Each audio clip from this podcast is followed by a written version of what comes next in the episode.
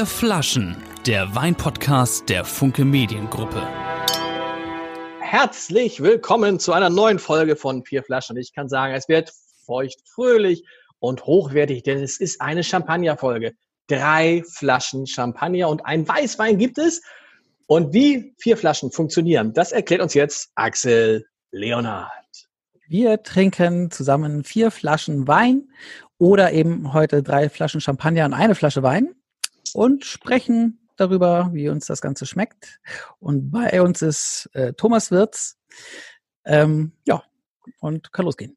Ja, kann, sehr gut. Übrigens muss man noch sagen, das ist ganz fies. Früher, als es noch nicht Corona gab, haben wir immer zusammen vier Flaschen getrunken.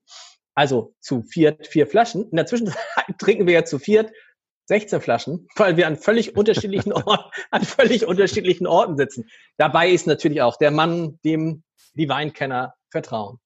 Michael Kutey.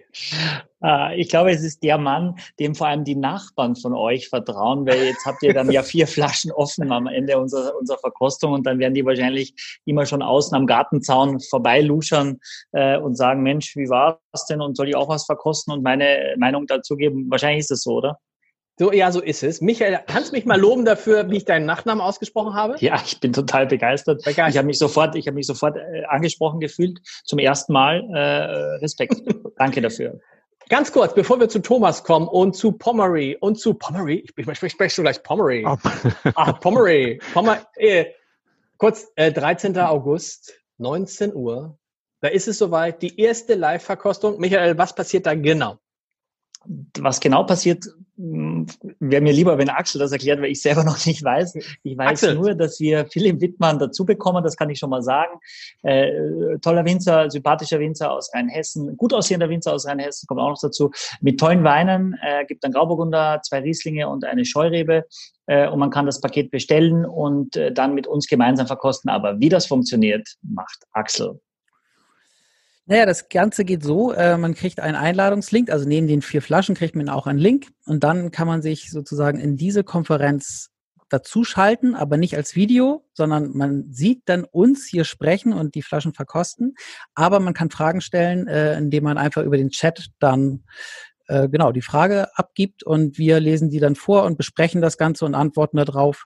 Also so kann man dann mit uns interagieren ähm, und es empfiehlt sich, also wir verschicken im Vorwege dann auch noch eine kleine Anleitung, äh, weil es so zwei, drei Knöpfe gibt, die man drücken muss. Das ist eigentlich überhaupt nicht schwer, aber man muss es wissen. Das empfiehlt sich, das einmal durchzulesen und wir werden auch, also mindestens eine halbe Stunde vorher, bevor die eigentliche Veranstaltung beginnt, da sein oder zumindest ein Techniker von uns. Äh, und das empfiehlt sich, wenn die Leute ein bisschen vorher kommen, dass sie sich schon mal mit der Technik vertraut machen, damit sie auch alle Bescheid wissen, wenn es dann losgeht.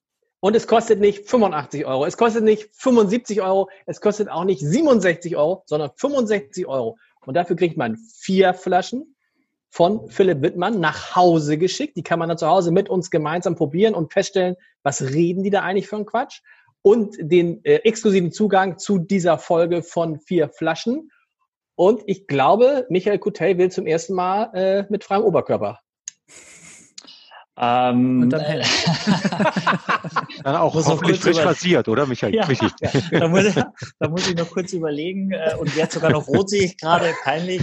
Äh, nein, äh, ist nicht vorgesehen an der Stelle. Äh, ja, aber Axel, aber Axel. Axel. Oder, oder, oder du dann, wirst du dann sowieso das Sprachrohr sein, also dass, dass man sich dann auf das Gespräch konzentrieren kann, dass du das immer vorliest dann, was, was die Menschen schreiben oder Lars oder irgendeiner, dass nicht jeder immer quasi alles äh, durchtickert? Ja. Nee, es wird ein, einen geben, äh, der technisch das Ganze betreut äh, und der wird die ganze Kommentare lesen. Also wenn dann, irgendwie, ich weiß nicht, 50 Leute in der Leitung sind und 50 Leute gleichzeitig fragen, dann kann, kann ich das gar nicht alles irgendwie im Blick haben.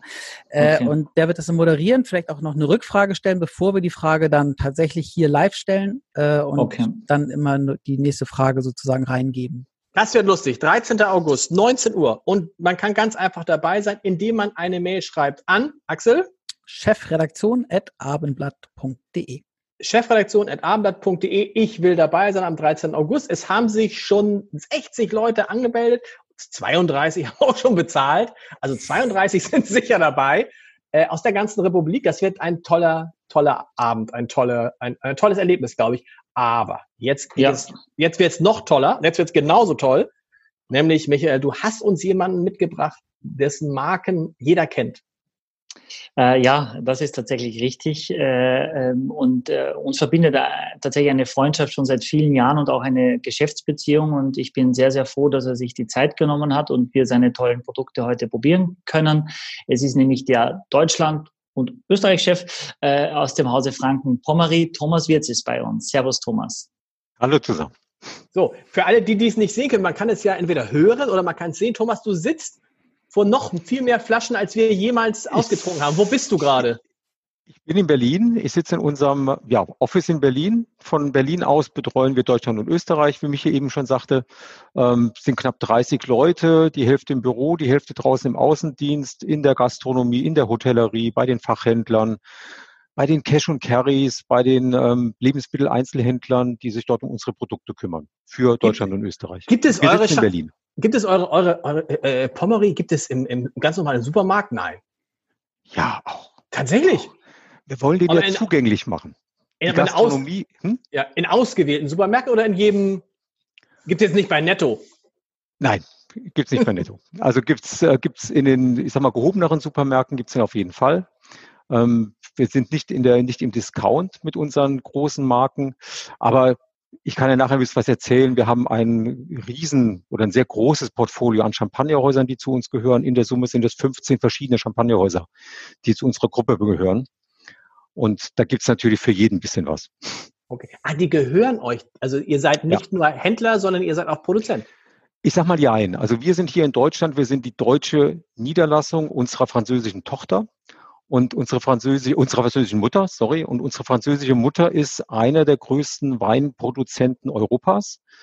Wir haben, wie gesagt, 15 Champagnerhäuser, die zu unserer Gruppe gehören, wo wir viele Rebflächen auch haben. Wir haben große Rebflächen in der Provence, in der Camargue, in Portugal, im Durotal, ähm, ja, wir, wir, sind, wir sind ein Winzer, ja, wir sind ein Winzer, wir sind ein Bauer und wir sind eben der verlängerte Verkaufsarm hier. Aber wenn man bei uns die Champagner kauft, dann kauft man im Zweifel zwar nicht beim Händler, man kauft beim Produzenten. Okay, cool. Womit und, fangen und, wir an? Achso, ja, sorry. Mich interessiert noch ganz kurz, Thomas, äh, und diese ganze, dieses ganze Konglomerat, das gehört einer Firmengruppe, das gehört einer Person oder wer steckt dahinter?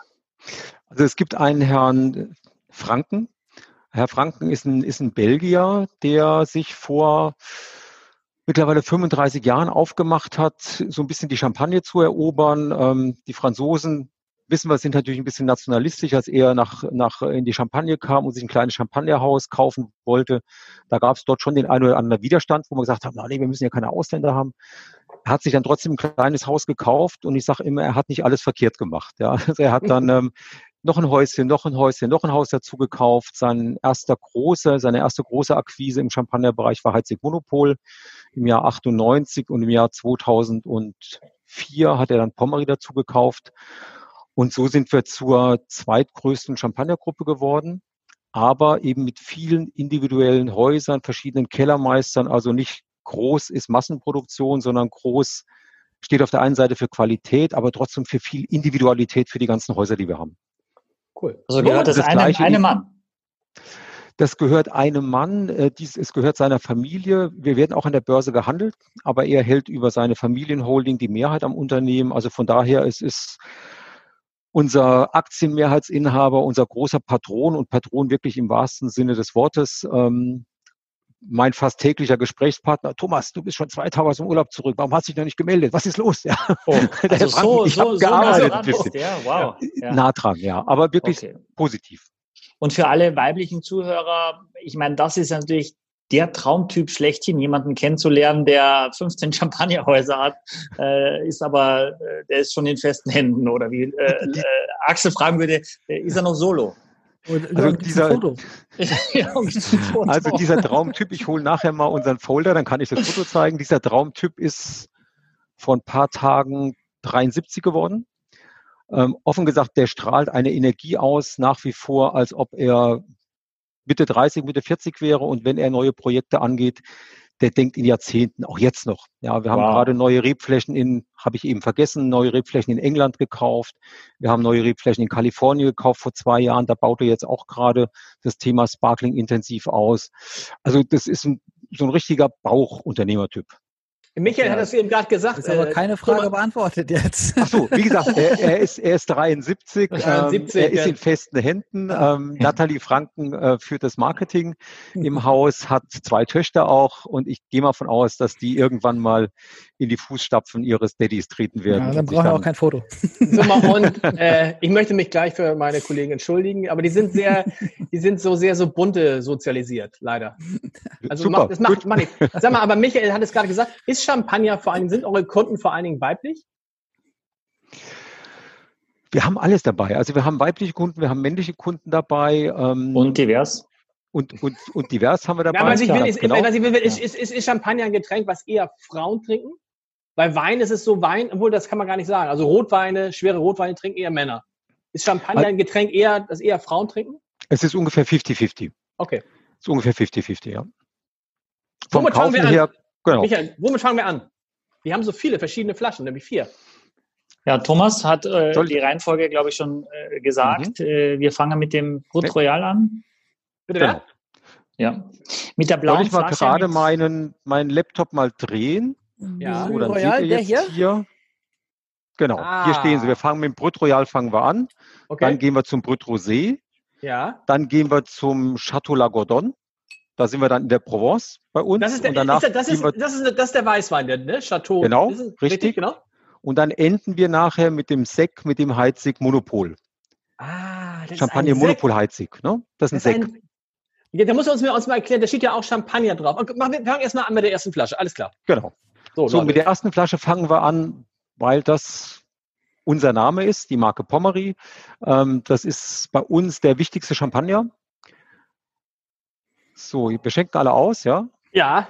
Lass mal aufmachen, oder? Äh, an, an, der Stelle, genau. Okay, ah. Axel ist wie immer vorbereitet. Ich habe nämlich äh, heute äh, ein, ein, ein Champagnerglas jetzt dafür speziell äh, mitgebracht, weil ich einmal kurz drüber sprechen möchte auch. Ähm, das ist jetzt äh, ein, ein Riedelglas, das heißt Veritas, das kostet um die 20 Euro. Äh, und es hat ist also ein, ein, leicht bauchiges Glas, also keine klassische Flöte, sondern ein bisschen bauchig, aber wieder verjüngend nach oben hin. Ich zeige das gerade bei uns hier für alle YouTube-Seher, weil wir diese, ich, ich liebe dieses Champagnerglas, ich finde es wirklich großartig. Und äh, wir haben das auch vielen unserer Mitglieder verkauft und viele haben uns dann angerufen und haben gesagt, oh, ich habe Champagnergläser bestellt, ihr habt versehentlich Weißweingläser geliefert. Und habe ich gesagt, nein, äh, das stimmt nicht, sondern das ist ganz bewusst äh, äh, ein, ein etwas äh, voluminöseres Glas, aber nicht zu viel, damit es nicht zu viel Temperatur bekommt, um die, die, die Aromatik der Champagner noch besser darzustellen. Ah. Thomas, wie siehst du das, mhm. äh, was, was das Glas betrifft? Ja, Thomas hat andere Gläser. Okay ne? hier? Thomas Axel. ist hier unterwegs, aber auch mit einem Glas mit einer großen Oberfläche. Ja. Okay. Ja, also wir schauen offen gesagt auch ein bisschen, ähm, wo wird ausgeschenkt und welche Qualitäten werden ausgeschenkt. Also in der Top-Gastronomie, das, was mich hier jetzt in der Hand hat, ein super tolles Glas. Wenn du irgendwo an eine Champagnerbar gehst, dann nehmen wir ein Glas, was deutlich kleiner ist, damit die Leute nicht sagen, das ist nur halb voll. Warum machen sie mein Glas ah, okay. voll? Ja, also dann nehmen wir wirklich ein deutlich kleineres Glas. Das ist dann für Veranstaltungen, für klassische Champagnerbars, aber da, wo es gehoben wird, dann nehmen wir auch Gläser, die viel Volumen geben. Okay. Axel, was riechst du denn? Hast du schon eingeschenkt? Kurze ja, Frage, bei, bei, bei Champagner gelten andere, bei Schaumwein gelten andere Regeln als bei Weinen. niemals dekantieren zum Beispiel, oder? Oder doch? Nein. Ah, oder? Thomas, willst du was dazu sagen? Ja, nee, also ich würde sagen, ja, man kann schon Champagner auch dekantieren. Äh, viele profitieren sogar da, davon. Man muss das eher vorsichtig machen, weil die Grundidee vom Champagner ist ja, was ihn vor allem unterscheidet zu einem Stillwein, sind diese ganzen Bubbles, die man hoffentlich in meinem Glas sehr, sehr gut erkennen kann. Wie viele, Und wenn man Michael? Also, Tatsächlich habe ich das im Vorwege äh, äh, mir rausgelesen. Ah, okay, da steht bei euch auch drin. Wissenswertes über Champagner. Ah, wunderbar. 49 Millionen Bubbles in einer Flasche, 750 Milliliter. Neun, woher weiß man das so genau? Hat die einer mal gezählt? Hat jemand gezählt, ja. ja. Ein Praktikant vom Abendblatt, glaube ich. 49 Millionen Bubbles. Aber wieso kann man das sagen? Also, ja, genau. Wie, wie, das ist ja irre. Hochgerechnet, hochgerechnet wahrscheinlich. Wie viel verschwinden von diesen Bubbles, wenn man nicht aufpasst und den Champagner schüttelt? Das ist ein super Punkt. Also ich habe jetzt gerade eben, ihr habt wahrscheinlich alle vorher die Flaschen schon aufgemacht. Ich habe es so nirgendwo knallen hören. Doch. Eigentlich ein bisschen schade, aber ein Champagner, der darf knallen bei der Formel 1. Aber ansonsten sollte man nur einen leichten Plop hören, weil wir wollen die Bubbles im Glas haben und wir wollen sie nicht in die Atmosphäre aber das, loswerden. Ne? Also wir, wir haben ja noch zwei gemacht, Axel. Genau, wir haben ja noch zwei Flaschen. Also meine äh, hier, die habe ich gerade erst aufgemacht und äh, der Korken. Perfekt gemacht. ich hoffe, da stolpert ja. niemand drüber nachher. Mhm. Ähm, der ist schon ganz schön geflogen. Vielleicht können wir dann beim nächsten, bei der nächsten Flasche, kannst du mir mal eine äh, Anleitung geben, wie ich das denn vielleicht leise Gerne. Ist denn, eigentlich, ist denn eigentlich ein Champagner einfach ein Wein mit Bubbles? Brillante Frage, ich merke das. Ein, weißt du, wenn, ein, wenn die, ein, Champagner die, ist, ein Champagner ist ein Wein mit Bubbles. Ein Champagner ist ein Wein mit Bubbles. Er wird natürlich, ähm, äh, es kommt darauf an, wie kommen die Bubbles rein. Ja, die Bubbles ah. kommen in den Champagner nicht rein mit Druck oder mit Sauerstoff oder was auch immer, sondern die entwickeln sich drin durch die Hefe. Und von daher ist es vom, vom Produktionsprozess her ist es nicht so einfach, dass man hingeht und sagt, komm, wir nehmen jetzt mal einen Wein, packen den in, wie heißen die Dinger, wo du den Sauerstoff reinpacken kannst. Soda Stream oder so, genau. Ah, das Aber heißt, es, es die, kommen natürlich, die, kommen, die kommen auf natürliche Art und Weise da rein. Die führt ihr nicht zu. Also, also ihr führt also, sie schon zu über die Hefe, mhm. aber nicht über irgendwelche, äh, äh irgendwelche diese Patronen oder so, hätte ich jetzt gedacht. Also äh, vielleicht gerade nochmal zurück zu deiner Frage. Als ich das erste Mal in Frankreich war, ich, in der Champagne, ich bin jetzt seit 25 Jahren, habe ich mit Champagner zu tun, haben meine damaligen Kollegen mich eingeladen und wir sitzen im Restaurant und die fragten dann, so welchen Wein trinken wir denn jetzt, Thomas? Worauf hast du denn Lust? Und ich sagte, wieso Wein? Ich denke, wir trinken Champagner. Die haben sich fast totgelacht. Ja, für die ist es ein Wein. Okay. Warum sagt sonst keiner mehr was? Ich meine, was ist dann, äh, explodiert dann so ein Fass nicht irgendwann, wenn man, also muss man da ab und zu mal Luft rauslassen? Nein, das passiert oder? ja in der Flasche, Axel. Das ist ja der Grund auch, warum, warum unten die Flasche so dick ist, weil da wahnsinnig viel Druck drauf ist. Das müsste auch drinstehen in deiner, in deiner Fibel, Thomas. Wie viel Druck ist in einer Champagnerflasche? Wir haben 4 MB drauf. Okay. 4, 4 Bar. 4 Bar. 4 Bar. So, Autoreifen, voll aufgepumpte Autoreifen. Die, die meisten Autoreifen haben heute jetzt, ich habe extra auch nochmal geguckt, zweieinhalb Bar. Also meine ah, ja, wow, okay. Autos haben nur zweieinhalb. Hm. Die sollte dir nicht um die Ohren fliegen. Deswegen werden die hm. natürlich auch vorher genau getestet. Die werden mit Lichtsensoren, werden die Flaschen geprüft, bevor abgefüllt wird. Ähm, aber dann, das ist schon safe. Früher gab es schon die eine oder andere Flasche, die im Keller. Ne? Also so vor 150 Jahren, da konnte es schon mal passieren, dass 30, 40, 50 Prozent im Keller kaputt gegangen sind. Wenn die erste hochgegangen ist, dann gab es eine Kettenreaktion. Sie hat viele mitgenommen. Das ist heute kein Thema mehr. Mhm. Dazu, Jungs, äh, Axel auch, äh, man muss sich das vorstellen, also die, die, die werden in so, Dazu, Jungs, kommen in, ja, ja, in so Rüttelpulte äh, quasi, wo die Hefe, äh, damit sie gleichmäßig Kontakt mit dem Wein hat, äh, quasi wird es immer ein, ein Stück weiter gedreht.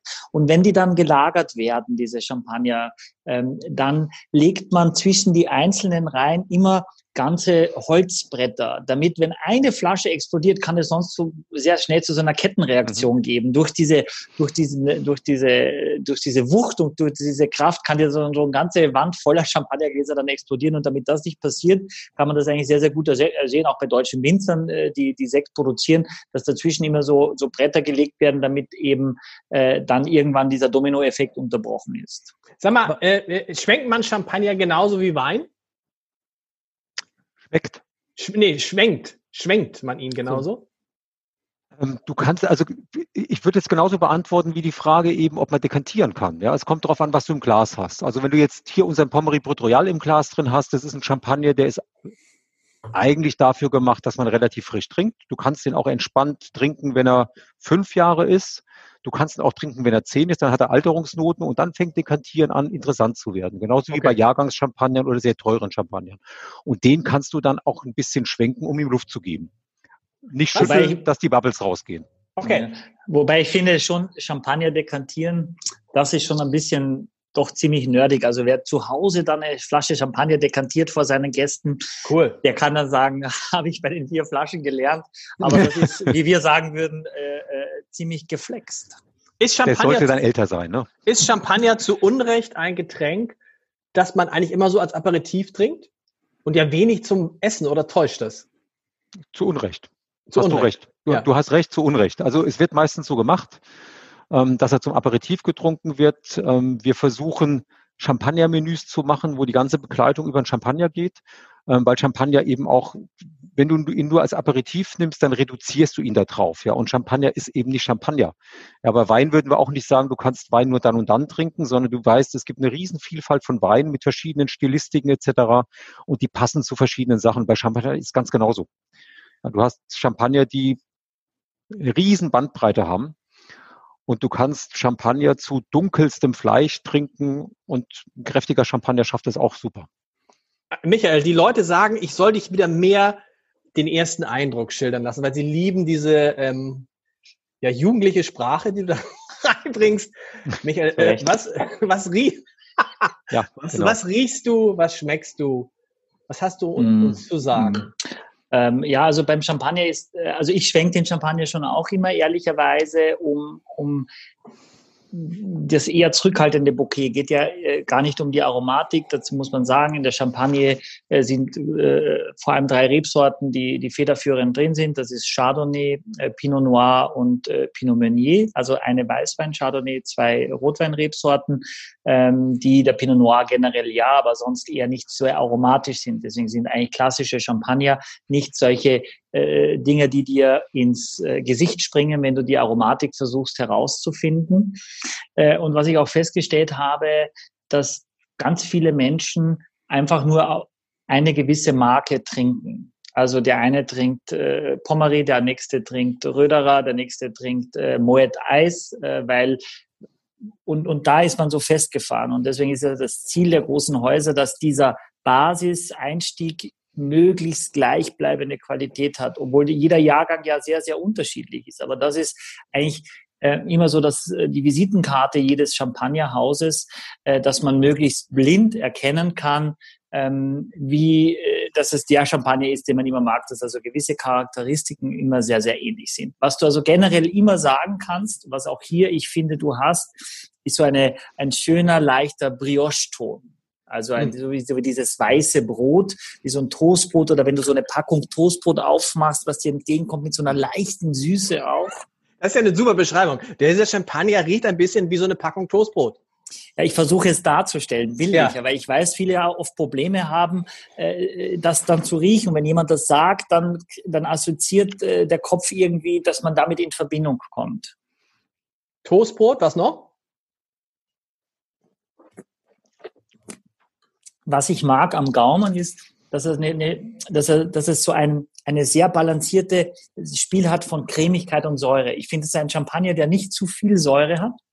Das ist das Problem bei vielen Menschen, äh, wenn die Champagner hören, sagen die, oh nee, äh, hat schon sehr viel Säure und hat auch sehr viel Säure, aber da kommt da eben der Zucker ins Spiel, der versuchen soll, das eben auszubalancieren. Und ich finde, das ist sehr, sehr harmonisch, also lässt sich richtig gut, gut trinken. In der Nase hat man so ein bisschen leichte so äh, Aprikosenanklänge, also ich jetzt. Und viel mehr würde ich jetzt sagen, ich finde die Palage, über die redet man beim Champagner, das ist sehr, sehr weich, eine sehr, sehr feine Palage, nichts grobkörniges im Mund, nichts aggressives, sondern sehr, sehr fein Was und dennoch aber, aber lebendig. Pelage die, ist die, die, die Bubbles. Pelage, genau, Perlage, die also, Perlage, ja. Genau. Thomas, was habe ich, äh, wie geht's dir? Du, genauso. Ich sag mal, die, ich gehe vielleicht jetzt nur mal auf die, also von der Beschreibung her, was, was, was Michi sagte, was man alles drin schmeckt, drin riecht, etc. Ja, da ist noch ein bisschen Pirabelle oder was drin, aber das passt super. Ähm, vielleicht kurz zu, zu, zu der Perlage, zu Museu, zu den Bubbles. Ähm, man kann daran schon erkennen, das werdet ihr nachher sehen, wenn wir den letzten aufmachen. Je länger der Champagner auf der Hefe liegt, desto feiner wird das Museu, die Perlage. Champagner muss mindestens 15 Monate auf der Hefe liegen. Wir gönnen dem Pommery im Normalfall mindestens drei Jahre, manchmal sogar vier Jahre, die er auf der Hefe liegt. Und dadurch wird das Museu sehr viel feiner.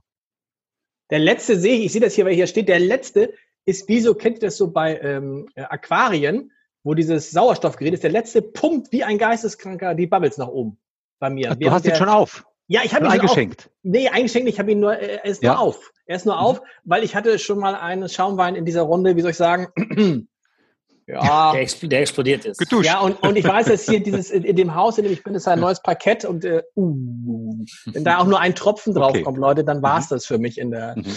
der Familie. Äh, ja, okay. es, aber das Entscheidende ist die Perlage tatsächlich, darauf kommt es an, dass er auch nicht zu, wann hört so ein, das ist nämlich eine Frage, die unsere Zuschauer interessanterweise zu heute gestellt haben. Wie schnell muss man denn so einen Schaumwein, ich sag mal allgemein Schaumwein, Sekt, Champagner trinken? Weil der verliert ja wahrscheinlich relativ schnell die Kohlensäure, ne? Darf ich? Wenn er, wenn er mal offen ist, ja, du musst. Ja, ach so, ja, gut. Ja. Ähm, ich möchte ja nicht die ganze Redezeit hier für mich nehmen. Also unserer Meinung nach ist Champagner ganz nah an Bier dran. Das beste Getränk, um seinen Durst zu löschen.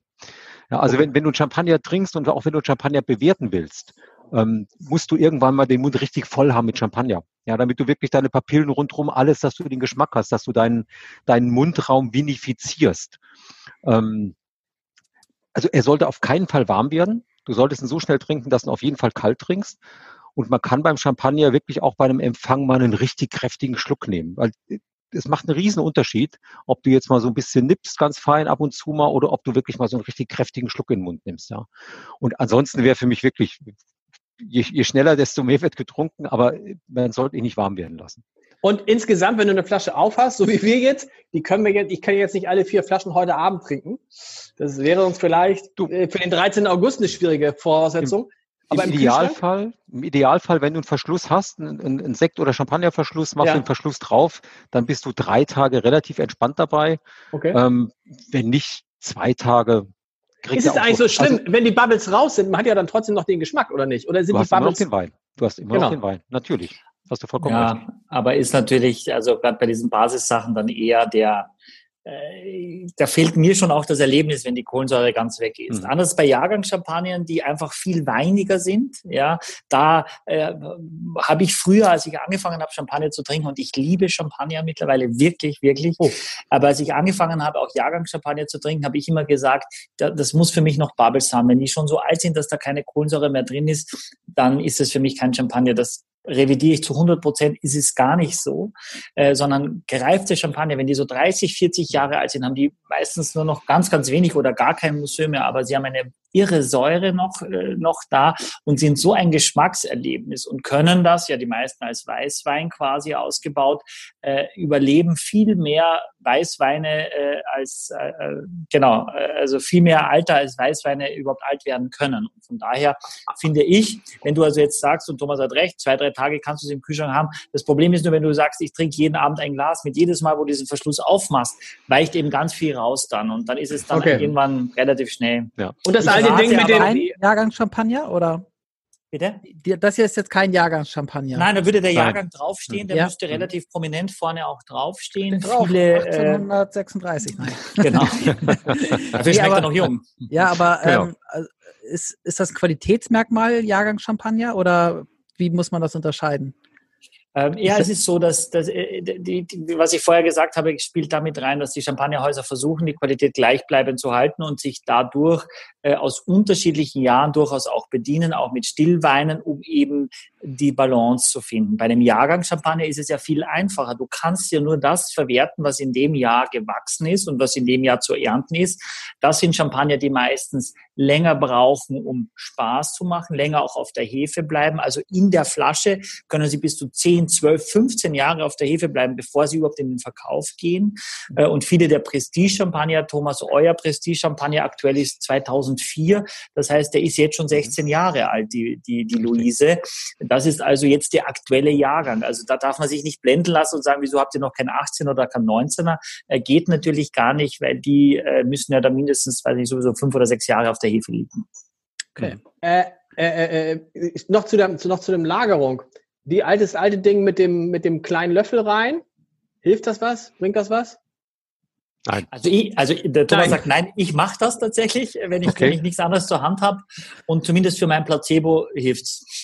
Okay, aber in Wahrheit, Thomas, es bringt gar nichts, ne? Nee, wie auch. Du, aber ganz, ganz ehrlich, ich würde jetzt auch nicht sagen, es hilft oder es hilft nicht. Äh, ich habe es jetzt eben im Kopf geschüttelt. Wenn du unsere Kellermeister fragst, ja, wie füllen wir unseren Champagner ab, wie lagern wir ihn?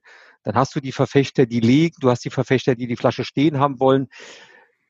Es, es gibt da keine Wahrheit. Ja, es hat auch was mit der Qualität des Champagners zu tun. Es hat was mit der Stylistik des Champagners zu tun. Ähm, was für einen Korken nehmen wir? Auch da sind unsere verschiedenen Kellermeister, haben die nicht immer eine Meinung. Da gibt's nicht eine Wahrheit. Ja, da gibt's ein Gefühl ein, was passt in das Gesamtgefüge rein. Gut, pass auf, jetzt nehmen wir mal, wir nehmen mal die zweite Flasche, weil ich muss immer. Nochmal die erste, also. erste Preisfrage, Preisfrage. Was kostet die? Wir liegen bei der ersten liegen wir bei Ende 30, so irgendwie 37, 38, 39 Euro kostet die draußen im, im Lebensmitteleinzelhandel, im Weinfachgeschäft, im Kauf- und Warenhaus liegen wir um den Dreh. Okay. Okay. Ja. Was ist Axel? Sag mal laut kurz, ist viel Geld. Ja, natürlich. Also ich meine, gut, für Champagner, da erwartet man schon, dass das äh, Geld kostet. Ähm, aber auf jeden Fall viel Geld. Also würdest du dir, dir eine Flasche kaufen? Mich interessiert Ich frage, ich, ich sag dir auch, warum ich das frage, weil ich der Meinung bin, dass, dass es immer noch so ein Image gibt, dass man sagt, also äh, Champagner gibt's nur am Hochzeitstag, am Kennenlerntag, am Geburtstag und Silvester und sonst, sonst eben nicht. Und ich glaube, dass diesen Luxus sich zu gönnen, eine Flasche Champagner, die man auch mag, einfach aufzumachen und diesen Moment dann zu was Besonderem zu machen, aufgrund der Tatsache, dass man Champagner trinkt, das der viel schönere Ansatz ist. Deswegen frage ich, ob, ob, ob man das einfach machen kann, ob du das machen würdest. Würde man, hm, ehrlich jetzt? Nee, nee, ja, ja, nee, wahrscheinlich würde ich es nicht machen, weil ich per se der Meinung war, dass ich keinen Champagner mag. Ähm, aber diesen finde ich ziemlich lecker. Äh, lecker. Milch, Milch, Milch, Wir arbeiten da dran. Wir arbeiten da dran. Aber, aber ich sag's halt doch. Ich ich werde es auch immer sagen. Also den finde ich ganz lecker. Ähm, und äh, aber ich, ich glaube, glaube nicht, dass ich dafür 36 Euro ausgeben würde. Also dann, das Geld würde ich immer irgendwie anders investieren, aber wenn wir noch 200 Jahre diesen Wein-Podcast machen, dann komme ich vielleicht irgendwann dahin. ja, pass auf, bei der zweiten Flasche, das ist ein, äh, äh, ein Rosé, Brut genau. Rosé Royal. Das heißt, der ist aus einem, der ist, da ist ein hoher Anteil von roten Trauben drin. Oder nicht? Das ist, Oder eine, das ist eine gute Frage von dir. Wenn du, wenn du eben dem Michi genau zugehört hast, hat Michael gesagt, ähm, dass in der Champagne vor allem drei Traubensorten verwendet werden. Genau. Pinot Noir, Pinot Meunier und, und, und Chardonnay. Chardonnay. Zwei davon sind rote Trauben. Genau. Auch in dem ersten, den wir gerade getrunken haben, ist ein hoher Anteil von roten Trauben drin. Ah. So, okay. der ist aber nicht Rosé. Hm. Ja, weil man natürlich dann nur, Achtung, Achtung, nur ja. äh, das, scheiße, wo war mal die Farbe drin? Man hat nur ja. das Fruchtfleisch, man hat nur das Fruchtfleisch genommen und nicht die äh, Schale. Wo, genau, die, absolut richtig. Die Farbe ist in der Schale und wir pressen ganz vorsichtig, dass die Schale, die platzt zwar auf, damit der Fruchtsaft rauskommt, aber wir pressen nicht zu fest.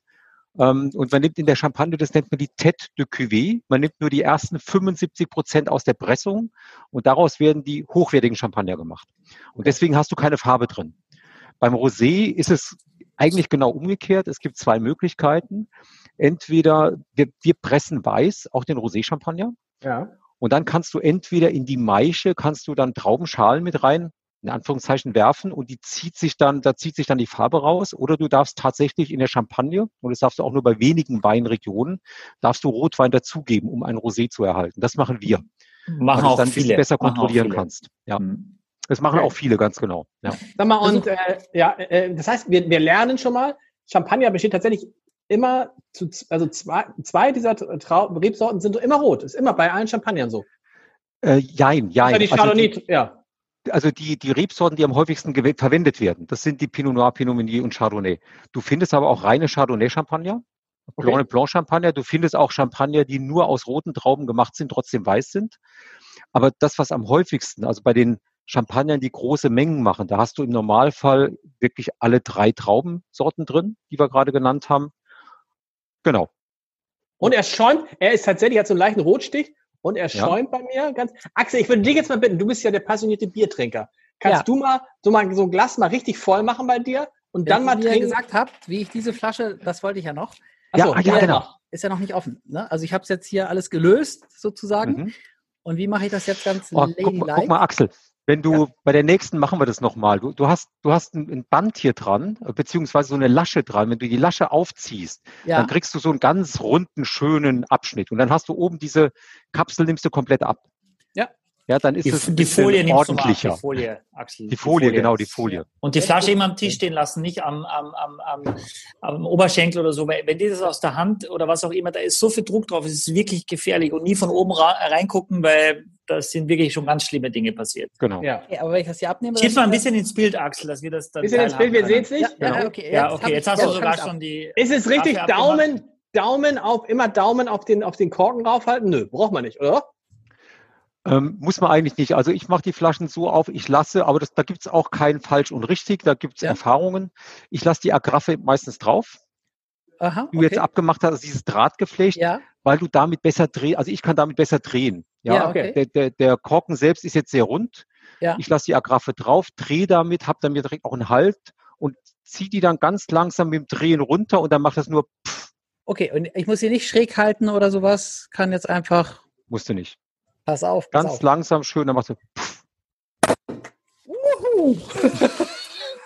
So, Das das, das, deine Flasche, de, deine Flasche, Axel, Ja. die ist wahrscheinlich viel bewegt worden die letzte Ah. Zeit. Und sie ist wahrscheinlich auch nicht unbedingt richtig kalt gewesen. Also normalerweise, wenn du die Flasche vor unserem Termin jetzt, wenn du die drei, vier Stunden im Kühlschrank gehabt hättest, wenn sie nicht vorher wirklich so rumgetragen worden ist, und wenn sie richtig kalt ist, dann dürfte das nicht passieren. Das, noch, Also das sind noch sie, war zwei, sie war zwei Stunden im Kühlschrank.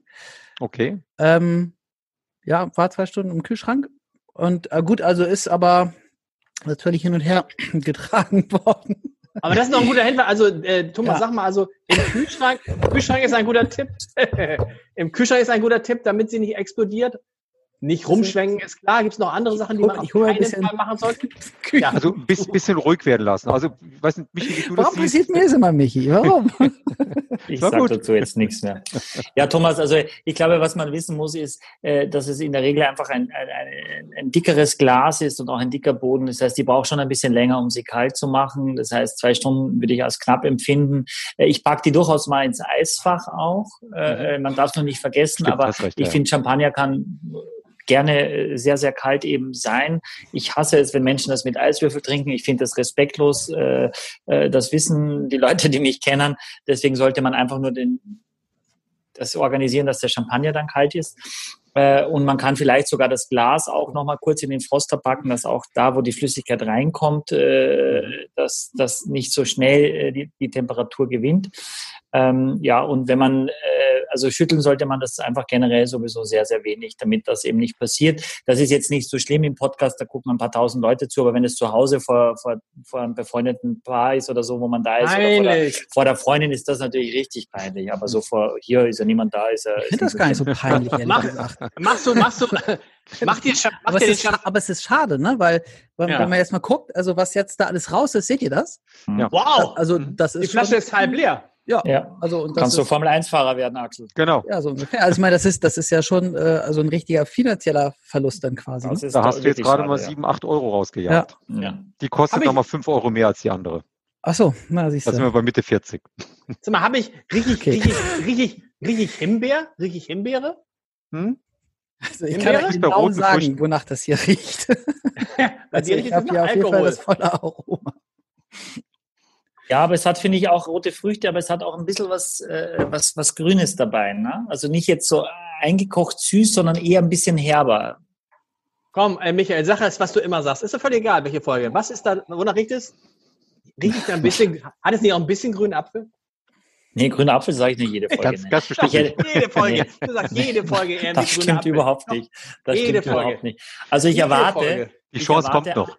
Ich erwarte am 13. August, wenn da ganz viele äh, hoffentlich mitmachen, die uns wirklich verfolgen und, und, und sich äh, ganz treu jede Folge anschauen, anhören. Äh, und dafür vielen Dank, äh, dass ihr mich da verteidigt auch und dass das überhaupt nicht stimmt, nämlich, äh, dass ich immer grüner Apfel sage. Warum auch? Auch wenn die Weine von Philipp Wittmann wahrscheinlich durchaus auch mal grüner Apfel haben werden, aber das, Ich das ist mich liegt dann jetzt in schon. der Sache. Ich, ich kaufe mir, so ein, ich kauf mir so ein grüner Apfelschild und halte es immer hoch, Ja. wenn du grüner Apfel sagst. Nein, grüner Apfel habe ich nicht. Ich habe was Rotbeeriges. Ähm, äh, ich finde, die Farbe ist wunderschön. Mich turnen diese Rosé es ab, äh, Rosé-Champagner ab, die so richtig so pink, die, die sehen schon nach Kopfweh aus. Und das ist so ein ganz zartes Lachsrosa. Das ist so, so eine elegante Farbe, finde ich auch schon, die Und ich mich find- einfach schon anspricht. Ich finde, er hat einen extremen, Achtung Axel, er hat einen extremen Trinkfluss. Oh, was, ist- ist, was, was ist Trinkfluss? Nein, Trinkfluss heißt jetzt, dass du normalerweise finde ich, ich bin jetzt auch nicht so der große Champagner-Fan, muss ich ehrlich sagen. Ich immer so, oh, Champagner pusht dich immer hoch. Das finde ich ganz gut, wenn du mal irgendwie. Aber normalerweise prickelt es so sehr, hat so viel Säure, dass ich sage, ein Glas reicht. Hier ist es so, Trinkfluss reicht. Erstmal hast du es im ganzen Gaumen überall, finde ich. Und zweitens hast du total Lust weiter zu trinken. das du willst ist jetzt nicht- Trinkfluss? Also, dass Das man, ist- dass man sozusagen Gut, was- immer was weiter das sein? trinken kann.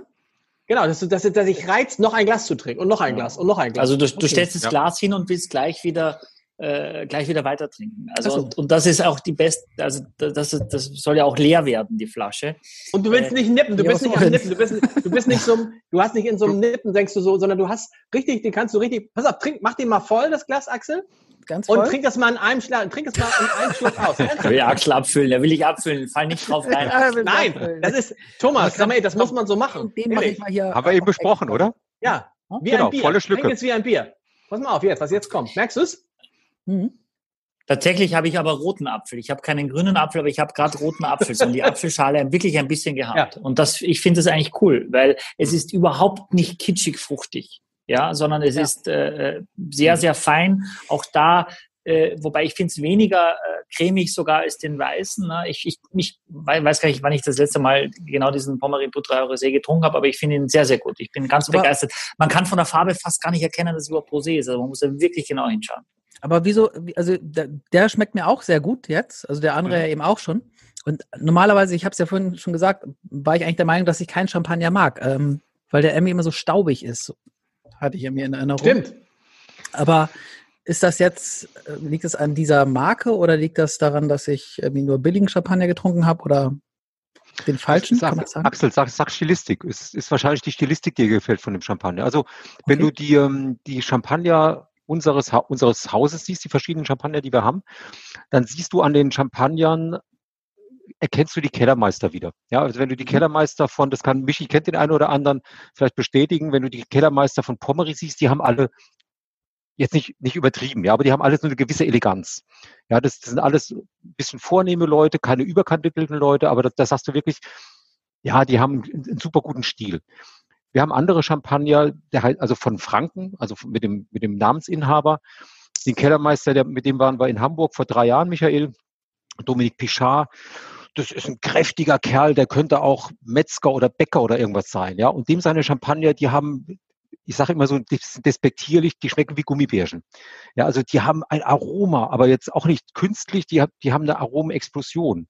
Und du hast andere Champagnerhäuser, ja, die sind trockener. Ja, also ich, ich kann nachvollziehen, dass du sagst, es gibt Champagner nach einem Glas, ist auch gut, muss ich nicht mehr. Mhm. Und das kriegen unsere Kellermeister ganz gut hin. Den, Hm. den kannst du wirklich gegen den Durst trinken und kannst da eine Flasche entspannt trinken, ohne zu sagen, ach nee, jetzt habe ich keine Lust mehr.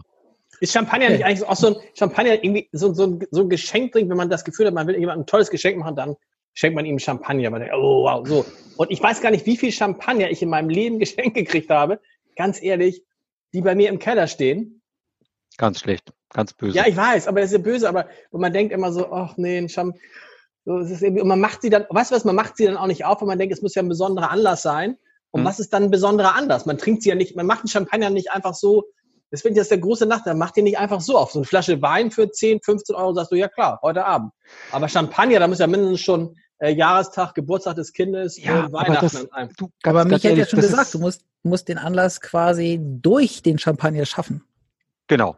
Me- Meine zwei Lieblingsgeschichten, oder was heißt das eine, ähm, wenn ich einen Champagner verschenke, dann sage ich immer, bitte, und wenn du getrunken hast, rufst du mich an. Und wenn du mich später als in der Woche anrufst, dann war das die letzte Flasche, die du von mir bekommen hast. Weil ich möchte, dass du den trinkst. Ja, und jetzt Ja, eine okay. kleine Story.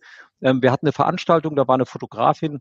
Ich war damals noch 15 Jahre jünger, sie war mein Alter jetzt ungefähr. Und sie hat mir Fotos geschickt. Ich habe ihr hinterher als Dankeschön eine Flasche Champagner geschickt. Und sie sagte genau das. Sie sagte, Herr Wirz, ich lege die Flasche weg und zu einem ganz besonderen Moment mache ich die Flasche auf. Habe ich gesagt, wissen Sie, was Sie jetzt machen? Ich wusste, dass sie verheiratet war. Habe ich gesagt, Sie legen die Flasche jetzt in den Kühlschrank. Das war mittags. So, und heute Abend machen Sie schick. Und wenn Ihr Mann nach Hause kommt, machen Sie die Flasche Champagner auf. Und dann gucken Sie mal, was passiert. Ja. So, er war natürlich erst irritiert. Sie rief am nächsten Tag an, habe ich gesagt, und wie war's? Und sie war damals so knapp über 60 und sie sagte nur, ja, also mach den Moment, ja. Das können wir rausschneiden, den das müssen wir rausschneiden, Leute. Wir, wir, Ne? Also mach den Champagner-Moment mit dem Champagner, mach eine Flasche auf und es ist ein super toller Moment. Und deswegen, was Michael vorhin sagte, ich finde es auch, man sollte mit einem, mit jedem hochwertigen Produkt, sollte man respektvoll umgehen. Aber man darf, muss nicht zu viel, zu viel Respekt und zu viel Achtung haben. Wir wollen schon, Champagner ist ein Produkt zum Anfassen. Ja, wir wollen, dass die Leute sagen, komm, Champagner ist in meinem Relevant Set drin. Ja, wir machen eine Flasche Champagner auf. Wenn du in Frankreich bist und du hast einen ganz normalen Geburtstag, Gäste kommen, dann ist es normal, du machst eine Flasche auf. Ist es nicht eigentlich ein Nachteil, das Champagner zu nennen, wenn ihr das Ganze jetzt, auch wenn es aus der Champagne kommt? Das ist übrigens eine Frage, die kann man schnell antworten. Was unterscheidet Champagner von normalen Schaumwein, außer dass er aus der Champagne kommt? Das ist, ist es der einzige Unterschied? Nein, der Unterschied ist ähm, so ein paar Sachen, die wir eben schon angesprochen haben. Also bei der Champagne ist definiert, welche Traubensorten du verwenden darfst. Ja, okay. wenn du in eine andere Weinregion gehst, dann kannst du fast jede Traubensorte verwenden. Bei der Champagne ist definiert, ähm, dass in den Weinbergen nur Handarbeit gemacht werden darf. Bei den Champagner ah. ist definiert, dass er mindestens 15 Monate auf der Hefe liegen darf, äh, muss. Ah, okay. Ein normaler Sekt, da reichen fünf Wochen. Ähm, es gibt in allen Regionen, wo es Sparkling, Schaumwein gibt, gibt es Qualitäten, die sind so gut wie die besten Champagner. Aber da, wo ein Champagner auffährt, anfängt mit der Qualität, da hören die meisten Sekte auf. Also die Champagner hat sehr, sehr früh ein hohes Qualitätslevel gesetzt. Was muss mindestens getan werden, damit das Ganze sich Champagner nennen darf? Okay. Das, das ist interessant. Also nochmal, aus der Region muss es kommen, bestimmte Rebsorten. Das sind die drei, über die wir immer sprechen, richtig? Es gibt noch ein paar andere, aber die drei, die machen 98 Prozent aus. Genau. Hand, Handarbeit und er muss mhm. mindestens mhm. 15 Monate auf der, auf der Hefe liegen. Wow, das ist interessant. Sehr gut. Und aber es gibt Frage, auch tatsächlich und, Flaschen, und Flaschengärung natürlich. Es muss Flaschengärung sein. Okay. Also genau, die Kohlensäure muss natürlich äh, in die Flasche kommen und nicht durch irgendwelche Druckgärtanks. Und äh, auch die, die, äh, die Lese, äh, Kapazität, also wie viel geles, gelesen werden darf im Weinberg, wie viel geerntet werden darf, wird jedes Jahr neu definiert, je nach Jahrgang. Also man kann jetzt nicht unendlich davon äh, produzieren. Das ist auch wichtig. Mhm. Aber ich will noch einmal, das habe ich mir rausgesucht, weil es wurde mal zitiert äh, bei, bei, einer Verkostung mit einem anderen Champagnerhaus. Äh, Madame Lilly Bolling hat das gesagt, das wollte ich jetzt einmal gerne vorlesen, weil das passt so wahnsinnig gut zu der, zu der Diskussion, die wir gerade hatten und da machen wir auch gleich weiter. Die hat nämlich gesagt, ich trinke Champagner, wenn ich glücklich bin und wenn ich traurig bin. Manchmal trinke ich davon, wenn ich alleine bin. In Gesellschaft geht es gar nicht ohne. Wenn ich keinen Hunger habe, mache ich mir mit ihm Appetit und wenn ich hungrig bin, lasse ich ihn mir schmecken. Sonst aber rühre ich ihn nicht an, außer wenn ich Durst habe. und wer war das nochmal? Das hat Axel nicht verstanden. Madame Lily Bollinger ist auch ein bekanntes Champagnerhaus. Ach so, Macht der James Bond. Ach so, und was ist, ist es nicht, ist es nicht die von der, von der Witwe Glikoda? Nee. Das ist auch nochmal eine andere. Und da gab es auch noch im Hause Pommery ja auch eine Frau, die, die ja sehr wichtig war. Genau. Wollen wir zu den drei wichtigsten Personen kommen im Champagner? Ja, Unbedingt. Ja, also es gibt viele tolle Champagnerhäuser, ja, aber es gibt drei Personen, die haben wirklich die Champagne dahin gebracht, wo sie sind. So, die erste Person, die kennt ihr alle. Das war ein Typ. War ein Mann. Mann Dom Perignon. Dom Perignon, ganz genau. Was oh, hat Dom nee. Perignon gemacht? Don, den gibt's wirklich. Don, wie heißt der? Dom, Dom Perignon, ganz das genau. Das ist ein Typ gewesen? Das war der heißt Dom mit Vornamen, oder? Ja, Dom. Nee, nee das, das war ein Pater. Das war ein Pater, Ach, Dom. Dominikaner. Dominik ah, ich, dachte, das, ich dachte, das ist ein Markenname. Leute, wir lernen richtig. Aber Dom nee, Perignon.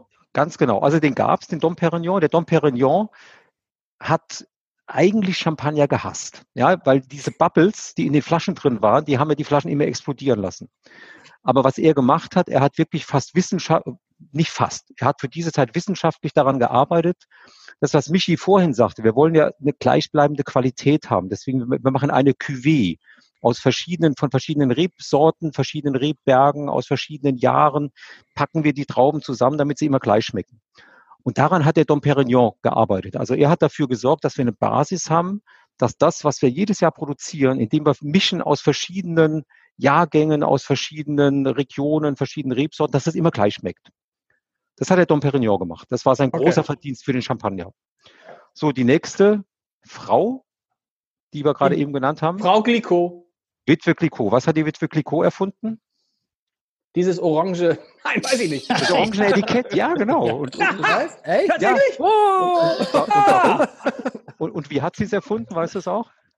Äh, äh, war jetzt nur natürlich, aber ich also finde Axel alle, muss auch alle Champagner hatten die, alle hatten das gleiche Etikettenfarbe. Ja. Ach so, und echt? sie sagte, das ist langweilig. Alle sitzen gleich. Und sie war gerade ihr Frühstücksei am Essen. Er sagte, das ist doch eine coole Farbe. Und da kommt die Farbe her. Aber was hat, sie, was hat sie vor allem erfunden? Erstmal musst du uns sagen, die Witwe Glicot, ist es eine Witwe? Also sie hatte eingeheiratet und hatte einen Winzer geheiratet, der ist gestorben und dann hat sie den Laden übernommen? Nee, die Witwe Clicquot, die hat ganz normal gehei geheiratet, hat mit ihrem Mann das, glaube ich, auch zusammen gegründet und er ist dann auch verstorben, kurz nachdem sie das Champagnerhaus gegründet haben. So ein Zufall. Aber, ja, dann, aber dann, aber, ne, aber nicht, der Zufall kommt aber, gleich noch, Axel. Warte ab. Aber, dann, aber wieso nimmt man dann den Namen, ist ja dann eher ein trauriger Anlass und dann sagt, wir nennen den, die Marke jetzt Witwe Glicot. Sie hätte ja auch irgendwie ihren Vornamen, keine Ahnung, Barbara Glicot oder so nehmen können. Ich denke mal, das war damals wie Madame wenn du Witwe so, okay. warst, war das dann dein ah, okay. Titel in Anführungszeichen, ja. So, aber, aber was, was, hat sie erfunden? Was hat sie gemacht? Was hat sie erfunden, Michael? Ja, er hat das Rüttelpult erfunden. Okay, also zu, Zeit, zu Zeiten ja. der Witwe Clicquot war der Champagner trüb. Der Champagner war total trüb, weil die Hefe, Michael hat ja gerade eben das Rüttelpult erklärt, ja. Also in dem Rüttelpult ähm, in die Flasche kommt Hefe rein, die Hefe frisst den Zucker auf, dadurch entstehen dann die Bubbles in den Flaschen drin und dann kommt die Flasche in das Rüttelpult und wird ganz langsam ganz langsam so nach unten gedreht. Und dann hast du hier unten drin die Hefe. Das Ganze kommt in Eis. Dann holst du die Hefe raus und dann hast du ein klares Getränk. Und vorher war Champagner trüb. Und ihr kennt alle die, äh, die Sektgläser, die so einen ganz langen Stiel nach unten haben. Da konnte sich früher die Hefe dran absetzen.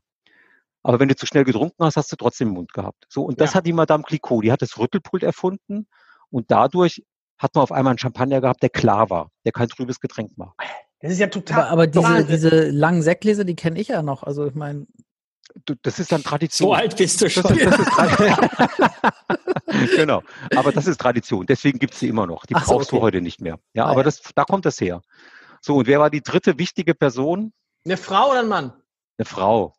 Endlich mal ein paar Frauen. Wir sind Haben wir heute schon ganz oft im Mund gehabt, den Namen.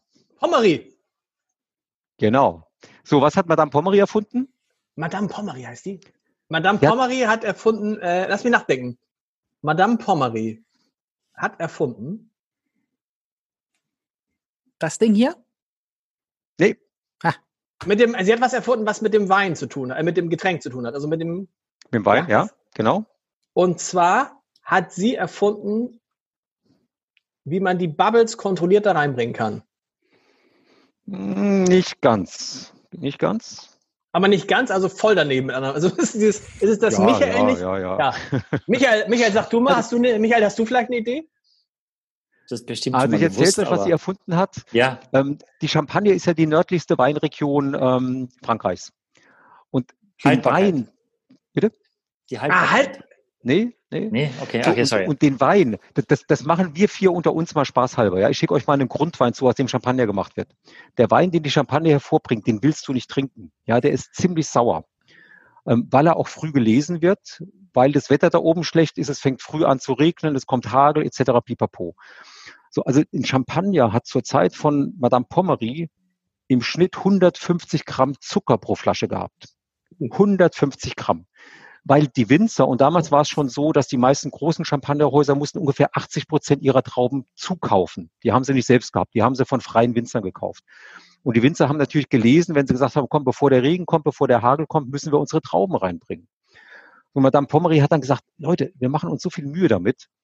Und dann hauen wir so viel Zucker rein und es ist alles Zuckerwasser und das Thema Kopfschmerzen war damals nach dem Champagnergenuss normal. Mhm. So, und sie hat dann zu ihrem Kellermeister gesagt, pass mal auf, ich möchte, dass du mir einen Champagner komplett ohne Zucker machst. So, damit hat er angefangen, sagt er, das geht nicht. Ja, weil die Trauben, die wir kriegen, die sind viel zu unreif. Dann ist er zu den Winzer gegangen, hat zu den Winzer gesagt, lass die ein bisschen länger hängen, damit die ein bisschen mehr Öchsle kriegen, damit die ein bisschen süßer werden. Die Winzer haben gesagt, nee, machen wir nicht, weil dann kommt der Regen und dann habe ich keine Trauben mehr. So, und dann hat Madame Pommery das System komplett umgedreht und hat gesagt, wir kaufen die Trauben, wenn sie am Stock hängen. So, du hast deine Sicherheit und ich entscheide, wann ihr lest, wann die Trauben dann geerntet werden. Und es hat sieben Jahre gedauert und nach sieben Jahren hat ihr Kellermeister ihr das erste Mal einen Champagner präsentieren können, der trinkbar war, ohne dass Zucker drin war. Das heißt, sie hat den Brut Natur, den Champagner ohne Zucker erfunden. Also, so, mittlerweile sind wir bei sieben, acht, neun, zehn Gramm Zucker, aber die Basis zu all dem, was wir heute trinken, das hat Madame Pommery geschafft. Wann, deswegen, haben, die, wann haben die gelebt? Dom Perignon, äh, die Witwe Glicot und Madame Pommery. Weißt du das auswendig? Ähm, Madame Pommery weiß ich. das Haus, haben wir eben gesehen, wurde 1836 gegründet und Madame Pommery hat 20 Jahre später übernommen okay. und hat dann fünf, sechs Jahre später dem, äh, ihrem Kellermeister den Auftrag gegeben, den, den Brütchampagner zu machen. So, Madame Clicquot müsste knapp 60 Jahre vorher gelebt haben. Okay. Und Dom Perignon war irgendwas, Michi, ich weiß nicht, ob du es weißt, 1750 rum hat Dom Perignon, glaube ich, gelebt. 1680, 1750 um den Dreh. Und wir fassen, Axel, jetzt möchte ich mal wissen, fass nochmal zusammen, was waren, was haben diese drei Leute im Wesentlichen für die Geschichte des Champagners bedeutet? Ich lege mal vor, ich lege mal vor. Oh, Madame bitte. Pommery, Madame Pommery hat quasi den trockenen Champagner erfunden, wenn man so will. Ja, du musst, du, du musst, nee, du musst aber quasi äh, chronologisch das machen. Den, Brüt, nee, den, den, Brütner, den, Brüt, den Brütner Tür. Äh, die Witwe Glicot hat unter anderem äh, erfunden, dass der Champagner äh, durchsichtig wurde und das tolle orange äh, Etikett beim Essen eines Eis. Und was hat Dom Perignon erfunden? Ja. Michi? Also das ist das hat, er, hat, er, hat ja gerade erklärt, das kann doch jetzt nicht. Aber Michael, das ist ja das ist das Grundproblem, dass es mit Axel an sich nichts bringt, diesen Podcast zu machen, weil er sich die einfachsten Sachen nicht merken kann. Aber er war jetzt ja beschäftigt und die Flasche ist um die Ohren geflogen und so weiter. Ja, genau. Also von ich, daher ich, ich, muss ich Axel jetzt schon hier noch Schock, dass das die anderen beiden hätte ich auch gewusst. Das wäre wär kein, wär kein Ding gewesen. Ah, Leute, das war also, Thomas, das war auf jeden Fall eine unfassbar, weil wir. Ja, aber sag äh, nochmal, Dom Perignon? Ja, sag nochmal, Michael. Ja, Dom Perignon hat quasi, Dom Perignon hat äh, diese äh, eher gleichbleibenden Qualitäten. Also er hat sich ja, ausgedacht, dass quasi aus unterschiedlichen Jahrgängen eine wissenschaftliche, äh, damals wissenschaftliche Arbeit abgelegt, dass das die Qualität einigermaßen gleich bleibt, was eigentlich lustig ist, weil Dom Perignon ja selber heutzutage ja nur noch ein reiner Jahrgang Champagner ist. Den gibt es ja nicht, äh, nicht äh, über mehrere Jahrgänge. Also man kann sagen, Dom Perignon ja. ist sozusagen der Urvater des Champagner, oder? Der hat ja sozusagen diese Qualitätsmerkmale der Champagner für den Champagner. auf jeden Fall. Der Champagner genau. Ja. Leute, das ist, Thomas, das ist unfassbar interessant. Das Problem ist nur wie immer folgendes, dass wir nicht über 60 Minuten machen dürfen. Ist ja Quatsch. Wir machen eh über 90. Aber wir müssen noch mal den nächsten. Jetzt haben wir einen Wein. Kein Champagner, sondern einen Wein, Genau. Ein, äh, müsst ein, ein Chateau La, La Chateau La Gordon. La Gordon. Einen, einen Weißwein. Axel, die gute ja. Nachricht, der wird nicht sprudeln. Aber das dicke Ende kommt ja noch. Stimmt. Den warum kannst du schon mal schütteln. Warum ist auf der Flasche ein Kreuz drauf? Ist das irgendwas, äh, hat das irgendwas Schlimmes zu sagen? Da ist ein Kreuz. Habt ihr es oben? Nein. Ähm, du, das, das, Kreuz ist im Prinzip abgeleitet von den ähm, Insignien beziehungsweise den, den Kreuzen, die auf dem Chateau drauf sind. Also Chateau ah, okay. Locardon ist, wurde 1350, 1380 gegründet. Und ähm, es gibt eine Reihe von, von Chateaus in der Provence, die alle hintereinander sind. Und die haben früher, wenn Feinde kamen, dann haben die von einem Chateau zu, zum anderen haben die geklingelt mit ihrer Glocke. Deswegen heißt er auch La Chapelle, die Glocke. Und die hatten eben aus den Zeiten, hatten die alle oben auf dem Chateau, hatten die ein großes Kreuz drauf. Denke mal, den haben, das haben sie einfach übernommen jetzt. Und darf ich was sagen? Er riecht nach, ah, wie heißt das jetzt? Er riecht nach Uhu. Nach Uhu. Nach Uhu. Leute. Ich hoffe, er schmeckt dir nicht nach Uhu. Nein, ich weiß nicht, aber er riecht. Nicht trinken, nicht trinken. Na, ich habe das auch ein bisschen. Ich habe das auch aber, ein bisschen, ja, ja. Mhm. Es ist Uhu, ne? Es ist Uhu. Mhm. Es, es, es, hat, es, es riecht ein bisschen danach. Es ist sehr, sehr gelbfruchtig. Also es hat gelbe Paprika, diese Ringlotten, diese, genau. diese mhm. weißen Pflaumen oder ich weiß nicht, wie heißen die in Deutschland? Gibt es die Ringlotten auch hier? Bitte wer? Ringlotten. Weiße Pflaumen? Ja, die, die, sehen so aus wie Pflaumen, sind so, so weiß und, und ziemlich genauso wie, wie Pflaumen. Habt ihr schon mal, hat aus, Nicht bitte. Hat ein, ein, mein, darf ich das sagen, irgendwie ein äh, mir bekannter äh, junger Mensch hat neulich von unserem Pflaumenbaum eine Pflaume gegessen, was man natürlich im Juli nicht machen sollte. Eine, kann ich nur sagen, wenn euer Kind jemals eine unreife Pflaume essen sollte, ruhig schon mal den Eimer neben das Bett stellen. Mhm. Danke, danke dafür, ein Alltagstipp. also, er riecht nach Uhu. Aber er schmeckt. Michi, ich lass dich. Aber er riecht auch nur, er riecht auch nur im ersten Moment nach Uhu. Das Lustige ist, Michi, es hat total geklappt. Der Axel lacht und ist ganz, ist ganz gelöst, seit er diesen ja. Biertest gemacht hat. Ja. Genau, seit diesem, seit diesem vollmundigen Schluck. Aber hier, Lars, mach doch auch mal. Mm Jetzt nicht damit, sondern gleich mit dem, mit dem letzten Champagner. Mal so einen richtigen. Mm. Was ist das? schmeckt nicht nach Uhu, aber er hat etwas ganz Charakteristisches. Aber was ist das? Ist es, ist es die gelbe, ist es die Paprika? Also fast äh, ja, ein bisschen, bisschen pfeffrig, ne? Mhm. Finde ich auch. Bitter? Ein bisschen Bitternoten?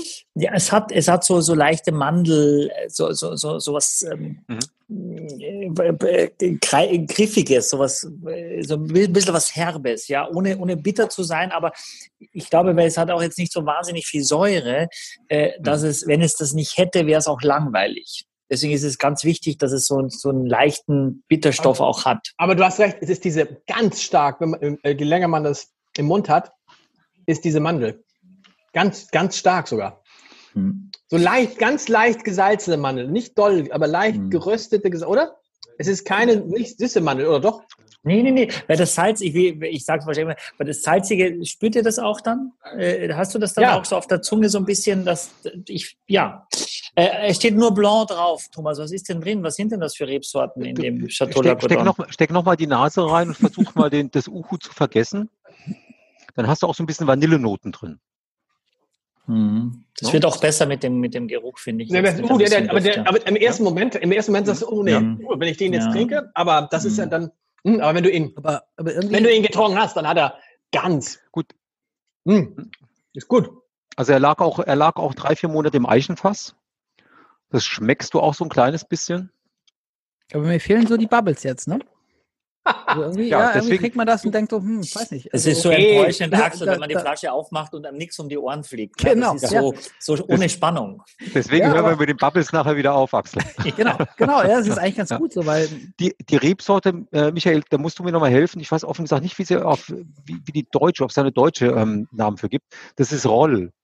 Roll ist die Rebsorte. Das, ja, das ist, so nennt man das auch. Genau, ist eigentlich eine, ein, ein, ein Massenträger, würde ich sagen, eine Rebsorte, die, die, viel, viel, äh, die, die viel produziert wird, auch äh, in der Provence äh, und die eben äh, ja, ganz gute Erträge, glaube ich, äh, ab, abliefert. Jawohl, Roll ist drin, aber nicht nur, oder? Oder ist es nur Roll? Nur, rein. Ah, okay, weil es nur Blanc draufsteht. Ja. Mhm, ist nur Roll drauf. Äh, okay.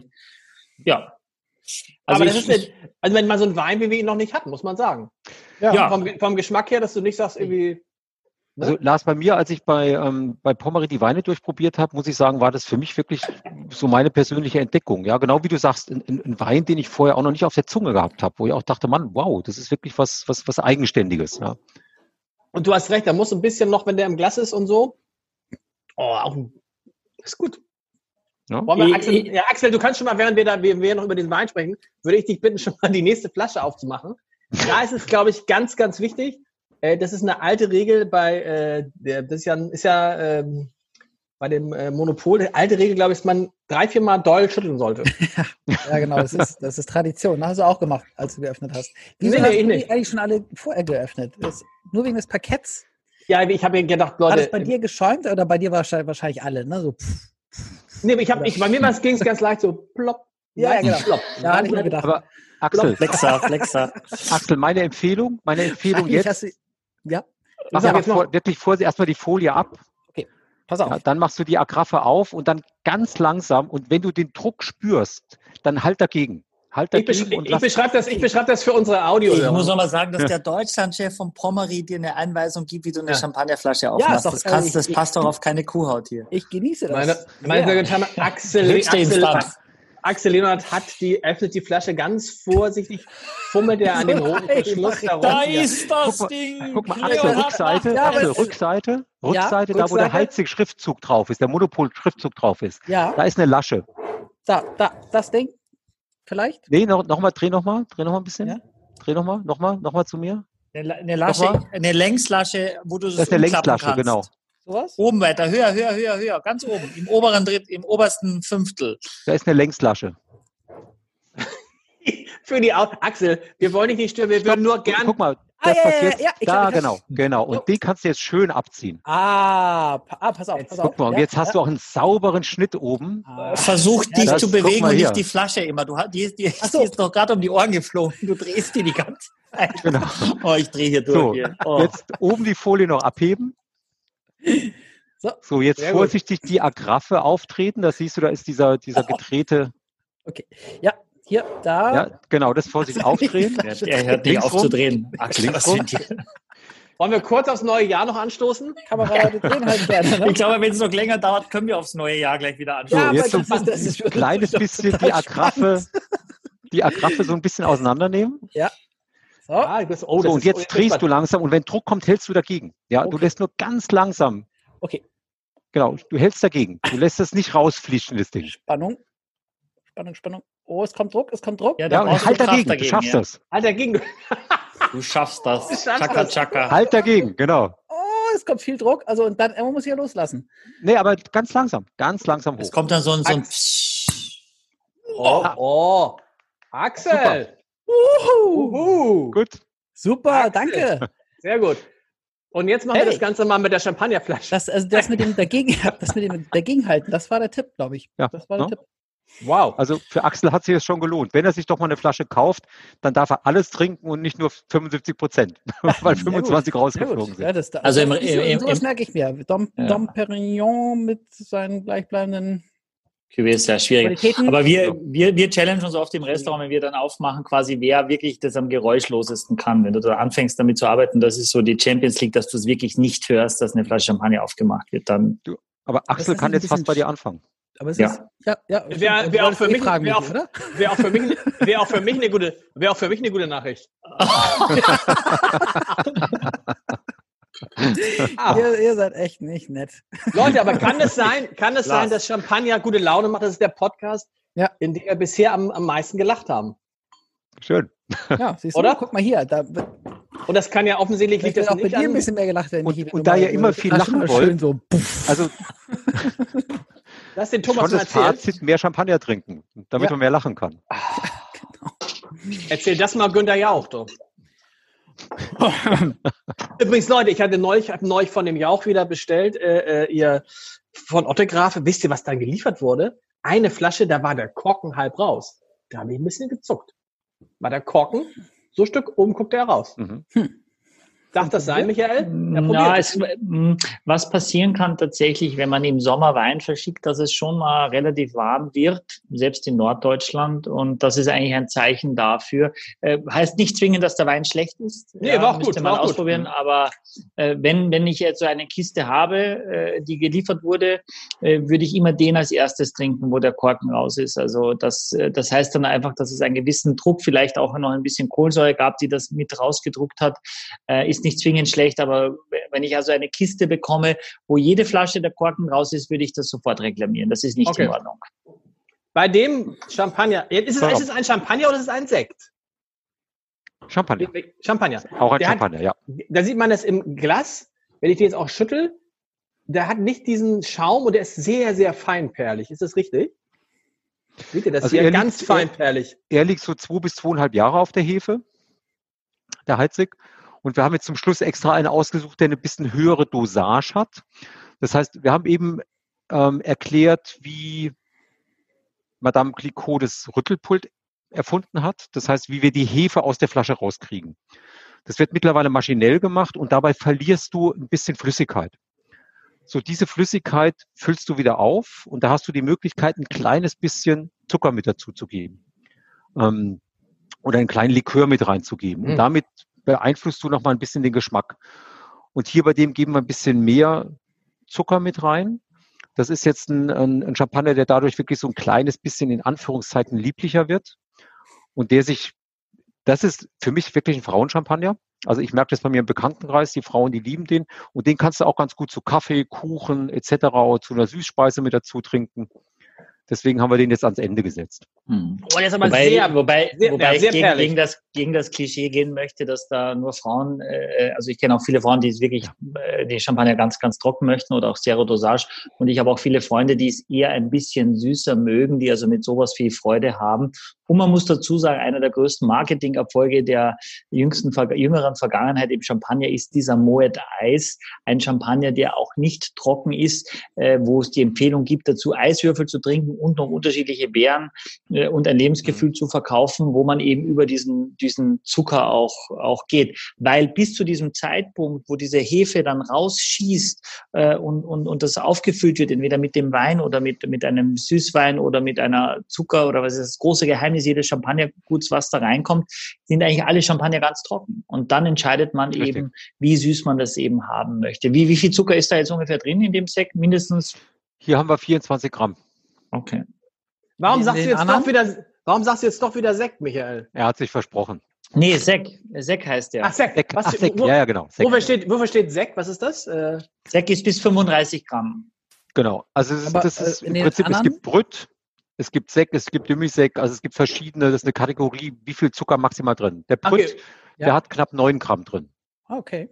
Der okay. erste, wie, wie, wie, weit geht Brüt? Ich weiß nicht, aber bis 12 oder bis 15? Brüt geht bis 12. Achso, also ja. das ist auch, auch dann bis... Auch, genau. Also glaub, Brüt, geht, Brüt, Brüt, Gramm. Brüt geht bis 9 Gramm, Sek geht, geht bis 12 Gramm ungefähr? Nee, nee, Brüt, Brüt geht bis 12. Achso, und Sek geht bis 27 und dazwischen gibt es noch Demi-Sek, der geht bis 18 oder 19. Hm. Und das heißt dann, heißt dann irgendwie 27 Gramm Zucker pro was? Pro Flasche? Nee. Pro Flasche, pro 100? ja. Pro Flasche, okay. Mhm. Pro Liter, tatsächlich. Pro Liter. Würde man ja eher denken, Liter, dass das hier recht, ein ja. männliches Etikett ist äh, im Vergleich zu dem hier, oder? Also wenn man jetzt sagt, das ist eher Stimmt. der mhm. Frauen. Gut, da, dazu, warte mal, ich kann dir mal also aus meiner Erfahrung ist, habe ich glaube ich auch schon mal erzählt mhm. hier, weiß ich nicht, ähm, dass Rosé ja deutlich mehr verkauft wird als, als Rosé ist auch beim, beim, beim, beim Champagner so hip äh, in, äh, Rosé-Champagner zu trinken. Ähm, und dass, äh, dass es eigentlich gar nicht basiert auf irgendeiner logischen äh, Erklärung, äh, was die, die Preisentwicklung der Traubenkoste äh, widerspiegelt in der Champagne, sondern tatsächlich ist das Angebot und Nachfrage und eben ein weltweiter Trend auch nach Rosé-Champagner. Ich muss sagen, jetzt so ein bisschen nach diesem unfassbaren Wein vorher ist das so ein bisschen jetzt so, uh, ja, und, er, und, jetzt, und jetzt der große Schluck. Du musst mal, damit du es wirklich spüren kannst, mal so einen richtig großen. Oh, komm, Lars. Ach, mach mal. Nee, also, ich, also ich muss sagen, das, da, bin ich, da bin ich bei Madame Pommery. Madame Pommery, Madame Bovary kennt natürlich Axel nur. Oder Axel? Von deinem, Madame Bovary von deinem Lieblingsschriftsteller? Michel Proust. uh, okay, machen wir dann in unserem anderen Podcast. Mal, sag, mal, sag mal den Schriftsteller, dass, dass äh, die anderen Gustav, nicht... Gustav Flaubert. Flaub, ah, Flaubert. Ja. Äh, war das jetzt ein bisschen flexig? Ja, ne? Flex, ein bisschen geflext. Geht. Bisschen nein. aber wir sind ja. von dem großen Schluck abgekommen. Nee, aber ich finde jetzt, also, wenn ich jetzt die Wahl hätte zwischen dem und Mr. Madame Pommery, würde ich immer Madame Pommery nehmen. Interessant, ja. aber vielleicht, weil ich keine Frau bin. Hm. Nein, ich, ich will das jetzt vom, okay, ich weiß, was, was Thomas meint, aber ich glaube, es kommt auf den Moment drauf an. Weil wenn du jetzt zum Beispiel ein sehr würziges, scharfes Essen hast, ja, oder einfach nur äh, äh, ähm, äh, Sushi, Sashimi mit Sojasauce, mit mhm. Ingwer, mit Wasabi äh, und du hast einen staubtrockenen Champagner dazu, dann fetzt das nicht. Das macht keinen Spaß. Und es ist viel cooler, wenn ihr dann eben ein bisschen Süße mitbringt, weil das viel das schmeckt einfach viel besser. Ja, also es kommt total, wenn ich am Ende des Abends, wenn ich nach so einem wahnsinnig äh, schweren Rotwein, äh, äh keine okay, Ahnung, ich sitze mit, Herrn, mit, ja. mit Herrn Kubicki zusammen äh, und wir haben drei Flaschen oh. Amarone getrunken äh, und dann äh, merke ich äh, jetzt doch irgendwas, was einigermaßen frisch ist und ich habe so einen ganz trockenen Champagner, äh, dann macht das keine Freude. Das, als ob dir das, der, der, äh, das, das den, den Zahnstein ablöst aus dem Mund. So aggressiv ist ja die Säure. Die Säure ist ja extrem hoch im Champagner. Dann, dann ist sowas schon sehr, sehr cool. Zum Aperitif würde ich es auch als anstrengend empfinden. Aber es ist ja. eben auch wichtig, dass zum Beispiel extra dry, was ja eigentlich heißt, extra trocken, ja eben nicht ganz trocken ist, dass das eben mehr Zucker hat, dass man eben diese Dinge dann am Etikett ablesen kann, wie zum Beispiel Sek, das ist einfach ein, ein, ein, ein höherer Zuckergehalt. Das heißt, wenn man das verschenkt für ein, und normalerweise verschenkt man eher trockene Champagner, es sei denn, man schenkt das an jemanden, wo man weiß, der mag diese Süße gerne, dann macht man ihm eine Freude, aber dann kann man, hat man das schon mal gelernt heute, dass man darauf sehr, sehr gut achten muss. Leute, wollen wir einmal kurz anschauen, also äh, Thomas, sag. Ja, also Lars, wo ich dir recht geben muss, du bist, du bist jetzt in einer Preiskategorie. Ja, also beim Heizig bist du jetzt bei um die 25 Euro rum. Okay. Beim Pommery bist du, haben wir eben gesagt, so Ende 30 rum. das schmeckst du natürlich auch. Ja, das stimmt. also das ist nicht nur, das ist nicht Marke, was du bei Pommery bezahlst. Klar ist die Marke irgendwo mit drin, aber du zahlst da schon die Qualität. Und es spricht für dich, wenn du sagst, nee, komm, den vollen Schluck, den nehme ich jetzt lieber mit dem Glas Pommery. Kannst du auch mit dem Glas Pommery nehmen. Kann, kann Hauptsache, du machst jetzt mal. wer, äh, kann ich nachvollziehen, würde ich auch ist, tun. Wer ist denn Herr Heitzig? Gibt es einen Herrn Heitzig?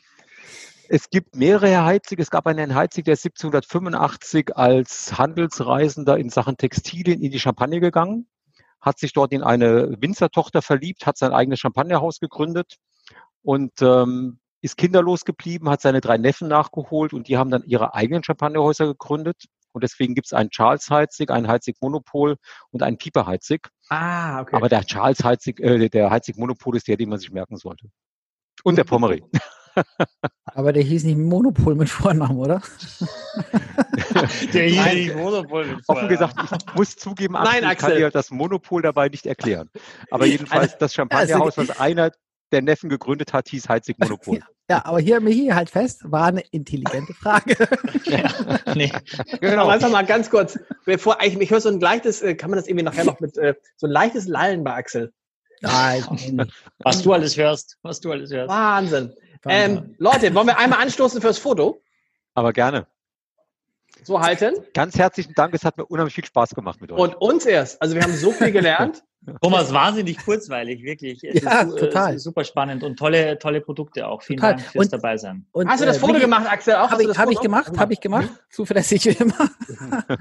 Und äh, jetzt nochmal deine Frage von vorhin, ob ich mir, also ich glaube, nach dieser Folge bin ich so ein bisschen, Geschminkt. ja, beschwingt, aber ich glaube, dass mir Champagner vielleicht doch ein bisschen schmeckt. Also vielleicht würde ich mir doch mal so eine Flasche besorgen. Das ist doch cool, das ist doch Ja, mega. ja, Äh, total, Ich meine, wenn, total, wenn uns super. das, das ist doch, ich, das finde ich fantastisch. Ja. ja, Und wenn du, du hast ja jetzt auch täglich damit zu tun, künftig. und, und ich habe ja jetzt auch drei Flaschen. Genau. Michael, Michael, es gibt noch eine, eine Frage, das ist die Hammerfrage, finde ich, die hat ein Hörer, ein Hörer oder Leser oder Zuschauer geschickt. Ah, was ist, die kannst du du beantworten. Was ist der beste Weißwein unter 20 Euro, den Michael Coutet, Coutet? Gut, hey. Jemals, jemals getrunken hat? Boah, das ist mal eine gute Frage. Oh, also wer immer die gestellt hat, äh, ist eine gute Frage, die ich mh, war, also ich wünschte, ich könnte jetzt äh, sagen, das und das ist es, finde ich sehr, sehr schwierig. Nicht daher, nicht dahergelabert, es kommt immer auf die Situation drauf an, auf das Essen und und und. Ähm, ich würde mal jetzt sagen, in, in, in jüngerer Vergangenheit, wenn ich irgendwas getrunken habe für, für, für ein 20, was ja auch schon viel Geld ist, ähm, was ähm, ich denke tatsächlich, nicht nur weil du es jetzt sagst, aber ich glaube, es war der Kabinett von Otte Grafen äh, äh, 2018, also der nicht trockene, der hat irgendwie 16 Euro gekostet. Das äh, hat Stimmt, da warst du ganz verliebt. Da warst du, aber was, Ja. war, was, war das für, was war das für eine Lage nochmal? Hast du es noch drauf? Äh, nein, das ist der, der äh, Kanzimmer, also äh, heißt Ja. nur Kanzimmer, also als, als Ortswein quasi, Kab äh, Kabinett aus 2018 fand ich für, für, für 16 Euro so, fand ich das schon ziemlich, äh, ziemlich stark. Was kostet denn der Weißwein von Thomas? Darüber haben wir gar nicht, das hast du gar nicht gesagt, Thomas. Der Weißwein von uns, der kostet, der liegt knapp um die 20. 20, 22 Euro. Ja. Das ist wirklich, muss ich sagen, das ist für mich die, also das ist für mich die Entdeckung ähm, des Tages. Das muss ich sagen. Also dieser, dieser Mandelgeschmack. Ist Ich glaube, es ist für die Leute, die, die, äh, die nicht, die mit der Säure Probleme haben, die sollen sowas mal probieren. Äh, Es gibt auch ganz tolle Rosés von dem, von dem Weingut äh, Chapelle, dafür sind die eher noch bekannter. Ja, aber wenn man die Säure, wenn man eher empfindlich ist, und ich weiß, da gibt's viele davon, äh, die mit Riesling sich dann eher schwer tun. Ich weiß, es gibt auch ganz viele Riesling-Jünger, Lars, aber wenn man eben eher säuresensibel ist, dann sollte man sowas mal probieren. Großartig. Ihr Lieben, es war ein, ein, ein, ein wunderbarer, ein, ein Nachmittag, der im, im, wie im Fluge vergangen ist. Äh, äh, was sagt das jetzt über die bisherigen Folgen aus? Eine Sehr, sehr Die sehr zäh und langatmig. Also diese Bubbles machen es einfach. Das ist. Ah, nee, Axel, bitte, wir müssen Axel müssen wir einfach zu Teilen, zu großen Teilen rausschneiden heute. Ganz ehrlich. Finde Also, ich gar nicht. Finde ich gar Nee, nicht. Ohne Axel wäre das alles nichts hier. Wenn, wenn ihr noch weitergehen könnt, wir können Portwein anbieten, wir können Whisky anbieten, wir können Cognac anbieten, wir können, Was ist you Ihr, know, Ja, ja. Ihr, ihr Bottle of the Day? Ja, Bottle of the Day ist ja klar, ist für mich ganz, also puh, schwer. aber ist für mich schon dieser Weißwein eine Entdeckung. Aber auch die Madame Pommery ist auch äh, überraschend, finde ich. Äh, naja, Madame Pommery war jetzt auch, waren ja auch zwei ja. jetzt, ne? Also, also mein, zweite. mein Bottle of the Day ist der ganz klassische Brut Royal. Okay, ehrlich? Das meine, ja. Und Thomas? Ich, ich kenne sie, ein bisschen die ja. Produkte. Ja, also ich würde auch sagen, der ganz normale Brut Royal. Also die, die, Entdeckung war für mich, wie gesagt, persönlich der, der Chateau Lagordon. Aber das, wenn ich sage, komm, also, wo hast du am öftesten Lust drauf? Eine darfst du mitnehmen jetzt. Ist eine es die Brut Royal? Mhm. Ja, cool. Okay. Das Sehr ist gut. eine Bank, würde ich auch sagen. Ist echt cool. Wir hören uns wieder am, äh, für alle live, die dabei sein wollen, am 13. August um 19 Uhr mit Michael Kutey, Alexander Alexander, Axel heißt er. Du bist auch schon. Axel Leonhard. Und Lalalalas. Und Lalalas. Lalalas. Lalalas. Lalalas kommt auch dabei. Äh, und Philipp Wittmann. Das wird, echt, das wird echt spannend, wenn die Leute dann das, ich finde das toll, die Idee, dass man das live mitprobieren kann, oder? Ich, ho ich hoffe, dass da Input kommt auch. Das wünsche ich mir so sehr, dass die Leute auch was dazu. Und ich glaube auch, wenn wir wenn, wenn man das in dem gleichen Moment probiert, dass man, dass man das empfinden kann oder eben auch nicht, ob wir da, dass man dieses Gefühl mal erleben kann. Ich wünsche, dass das, dass allen das so geht. Ach, das hast du, Michael. Und vor allem Michael, Michael Coutet wird alle Fragen beantworten. Fragen Sie alles, fragt ihr alles, was ihr will. Auch die privatesten Privatfragen wird er an diesem Abend wird er beantworten. Ich habe mir fest vorgenommen, tatsächlich äh, ein Oberhemd anzuziehen. Thomas, es war eine große also Freude. Mein Podcast ist ja lang, ne? Gleichfalls. Wir, wir wollen nochmal an wirklich auch äh, den drei großen Namen des ähm, der Champagnerindustrie danken, die da sind, Axel. Dom Perignon, Madame, ups, Madame Pommery und die Witwe Clicquot. Clicquot. Perfekt. Auf, auf das Leben. Auf, aufs Leben, ihr Lieben. Genau. Auf Mega, den Champagner. Cheers. Wenn ihr uns seht bei YouTube, dann könnt ihr hier alle Folgen angucken und dort geht es zum Artikel zu der heutigen Folge. Klickt rein. Ein Podcast von Funke.